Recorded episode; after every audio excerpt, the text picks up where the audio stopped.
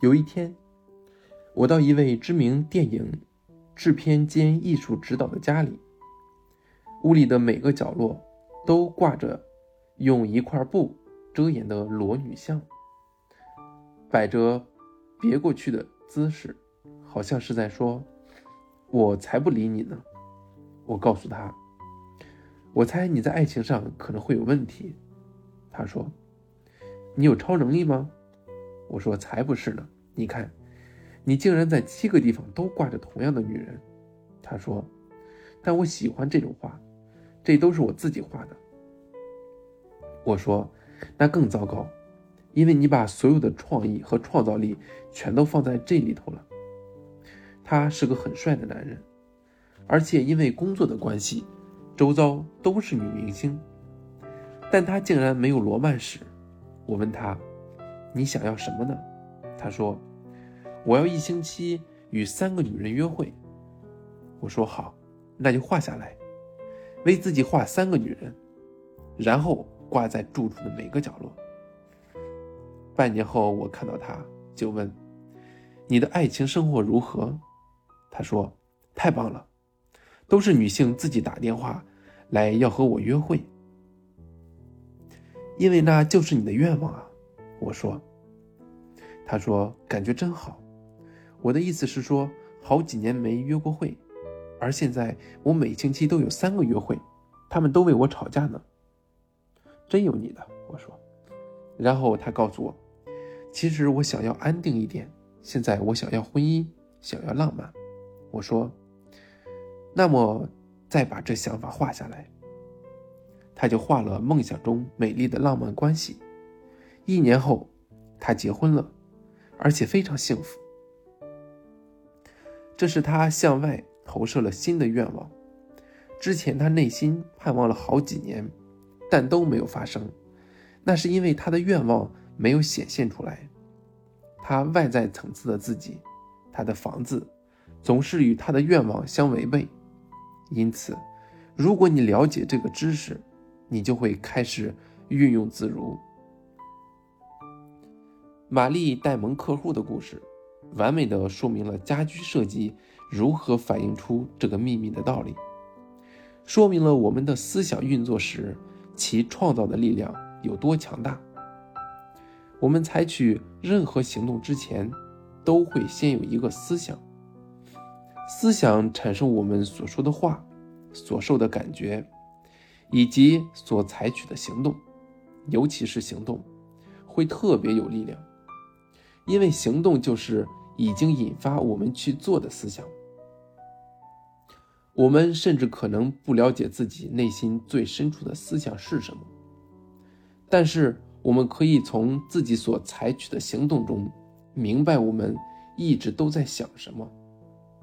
在那位电影制片的故事中，他内心最深处的思想就反映在他的行动和周围的事物中。他画了许多女人，全都是背对他的。你看出他内心最深处的思想是什么了吗？纵使他嘴里说想和更多的女人约会，但他的话反映不出他内心最深处的思想。通过行动上的有意转变。使他将全部的焦点放在想要的事物上，通过吸引力法则做这么简单的转变，画下梦想中的生活，就能在生命里实现。当你要把某个事物吸引到你的生命里，千万注意你的行动是否与你的愿望相违背。秘密影片中的主角之一麦克杜里，在他的有声课程。善用宇宙的魔法中提出一个很好的例子，那是一个女子想要吸引她的理想伴侣进入她的人生的故事。他已经做完所有正确的事，他很清楚理想中的他该是什么样子，还列出详细的人格特质，并在生活中视觉化他的存在。虽然这些都做到了，但还是看不到那人的影子。然后有一天，他回到家，正要把车子停在车库的中间时，他倒抽了一口气，突然发现他所做的都与他想要的相违背。如果把车子停在车库中间，他的理想伴侣就没地方停车了。他的举动等于是在向宇宙强烈暗示，他不相信自己会得到他所要求的。于是他马上把车库收拾干净，并把车子停到一边去，挪出空间留给他的理想伴侣停车。然后他进了房间，把塞满衣服的柜子打开，发现没地方可以放他理想伴侣的衣物，所以他把一些衣物搬走，挪出空间。另外，他睡觉时一直都是躺在床中间，于是他开始只睡他那一边，把另一边留给他。在一次宴厅上，这名女子把她的故事告诉了麦克杜里，而他的理想伴侣就坐在他的旁边。当他采取这一切有效的行动，假装他已经拥有理想伴侣之后，他真的走进他的生命。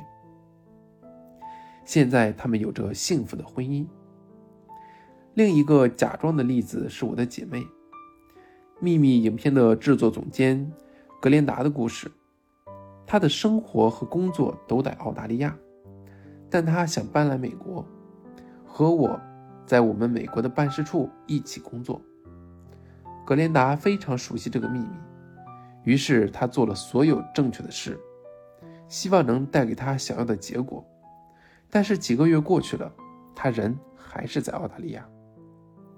格莲达检视了他的行动，发现他并并没有去假装他已经得到他所要求的。于是他开始采取有效的行动。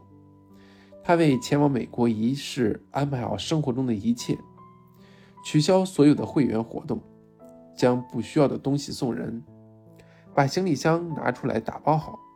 不到四个星期。格莲达已经在我们的美国办事处工作了。去想想你所要求的，确认你的行动正确的反映出你的期待，没有违背你所要求的，假装你正在接收它。你的所作所为要完全像是今天就在接收它那般，在你的生活中要采取能反映出那个强烈期待的行动。挪出空间来接收你的渴望，如此，你就是在发出强烈的期待讯号。